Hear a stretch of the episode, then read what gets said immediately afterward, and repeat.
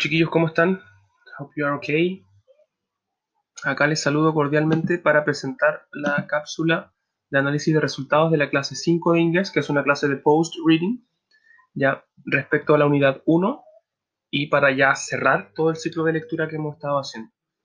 ¿Ok? Entonces, welcome, bienvenidos a este análisis. Acá tenemos la presentación de la escala de nota para que la vayan recordando, ¿cierto? Todo ese es el rango de notas las categorías de desempeño, las cuales los profesores le hemos estado enviando constantemente. ¿Qué significa esa sigla? Lo que está ahí, nivel inicial, nivel intermedio suficiente. Ya, solo para recordar, porque esto siempre se lo estoy enviando. Lo mismo que acá tenemos la sugerencia, ¿cierto? De cómo salir del nivel inicial, qué hay que hacer, de qué forma podemos abordar esta situación para mejorar. ¿Ok? Entonces, esto vamos a pasarlo porque ya lo hemos leído constantemente acá nos detenemos, ya acá nos detenemos y vamos a tratar de profundizar un poquito en esta parte. Entonces, ¿qué cursos fueron evaluados? Vamos a empezar de atrás para adelante, como los chinos. O los japoneses, no me acuerdo quién de los dos. Creo que los dos. Entonces, ¿qué cursos se evaluó? Cuarto medio HC, cuarto medio mecánica y cuarto medio agropecuaria. ¿Cuántos estudiantes quedaron sin evaluar? Aproximadamente 16, según la lista oficial que se maneja de los cursos. Ya, de 67 que son en cuarto medio, 51 rindieron, que igual es un número bastante bueno, por Google Forms. ¿Vale? Ahí tenemos la asistencia que después la vamos a ver cuando abramos la página del Google Forms. Las preguntas mal contestadas que tuvieron mayor porcentaje fue The connector as well as is used for, ya el conector ese se usa para, when writing a summary, which of the following options is not correct. Cuando se escribe un resumen, ¿cuál de las siguientes opciones no es correcta? Eso fue difícil porque igual hubo harto porcentaje ahí de error.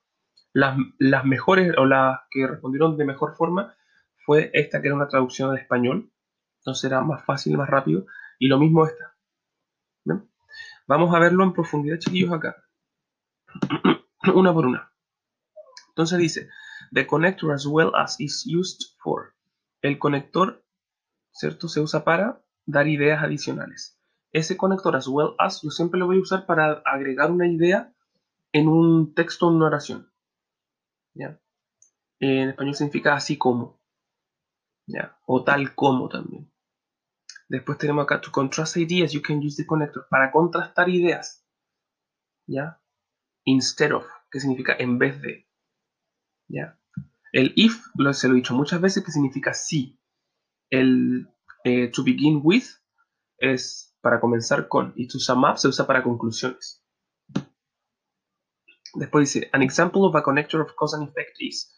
Un ejemplo de conector de causa y efecto. ¿Cuál es? Because, que es el porque. Porque de eh, dar alguna evidencia, un respaldo de algo. ¿Ya? Eh, seguimos. To provide example, you can use the connector. Para dar un ejemplo, ¿cuál de estos conectores se usa para dar un ejemplo? Es for instance. Cada vez que ustedes ven en un texto o alguien que está hablando y dice for instance, quiere decir que yo voy a dar un ejemplo. ¿Ya? Eh, no sé, supongamos, eh, hay... Eh, a ver, ¿de qué podríamos dar el ejemplo del for instance?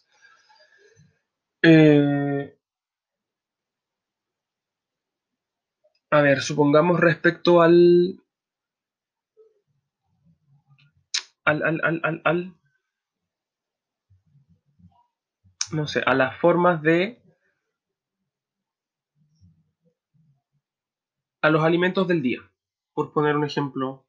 ¿ya? Entonces yo voy a decir, when you want to eat something, you have to do it during the day, and you have three main meals. Tienes tres comidas principales.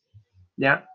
Eh, for instance, you have eh, breakfast, um, you have a lunch, and then you have dinner.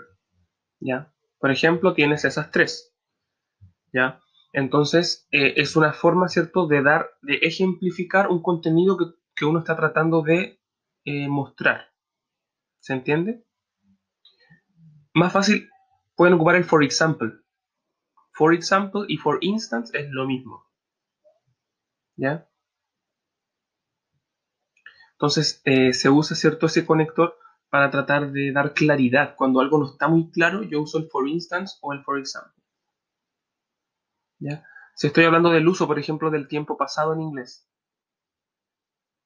yo digo una oración para ejemplificarlo.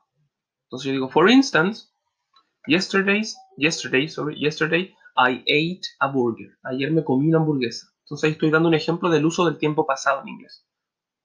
¿Ya? No sé si los confundí más. Pero eh, quédense con eso grabado. El conector for instance es igual al for example y se usa para dar ejemplos, para que algo quede más claro.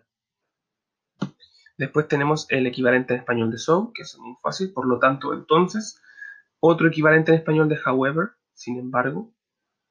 Y para organizar ideas, dice al principio de un resumen necesitamos juntar la información del texto y de los párrafos. ¿Ya? Así yo puedo organizar la información que va a ir al comienzo de mi resumen. A drafting es un borrador. ¿Y cuál de estas no es correcta cuando tú escribes un resumen? Ya, no hay que incluir toda la información original del texto, porque si no, no sería un resumen. Tengo un texto grande y quiero resumirlo, lo quiero achicar y comprimir, por lo tanto no voy a obtener toda la información del texto, solamente la más relevante, la más importante y significativa. ¿Clear? ¿Claro? Eh, y creo que eso es todo. Ahí tenemos el porcentaje de participación de los cursos, bastante bueno. ¿ya? Agropecuaria estuvo un poquito bajo. Y ahí tenemos también otro porcentaje de participación de estudiantes por curso. Bien chiquillos, espero que estén bien. Hasta ahí llegamos entonces con eh, las indicaciones de, esto. Recuerden que el lunes 6 de julio está la evaluación de repechaje yo les voy a mandar el link el mismo lunes para las personas que me deben la nota 3, la 4 y la 5. ¿Ya? Cualquiera que me debe una de esas o, más de una de esas, el lunes da la prueba eh, de inglés. ¿Ya? Quien me deba el trabajo 1 y 2 también tiene que ponerse al día y mandármelo por correo, que es una guía. Eso, un abrazo gigante, que estén súper bien en familia y nos estamos comunicando. Bye.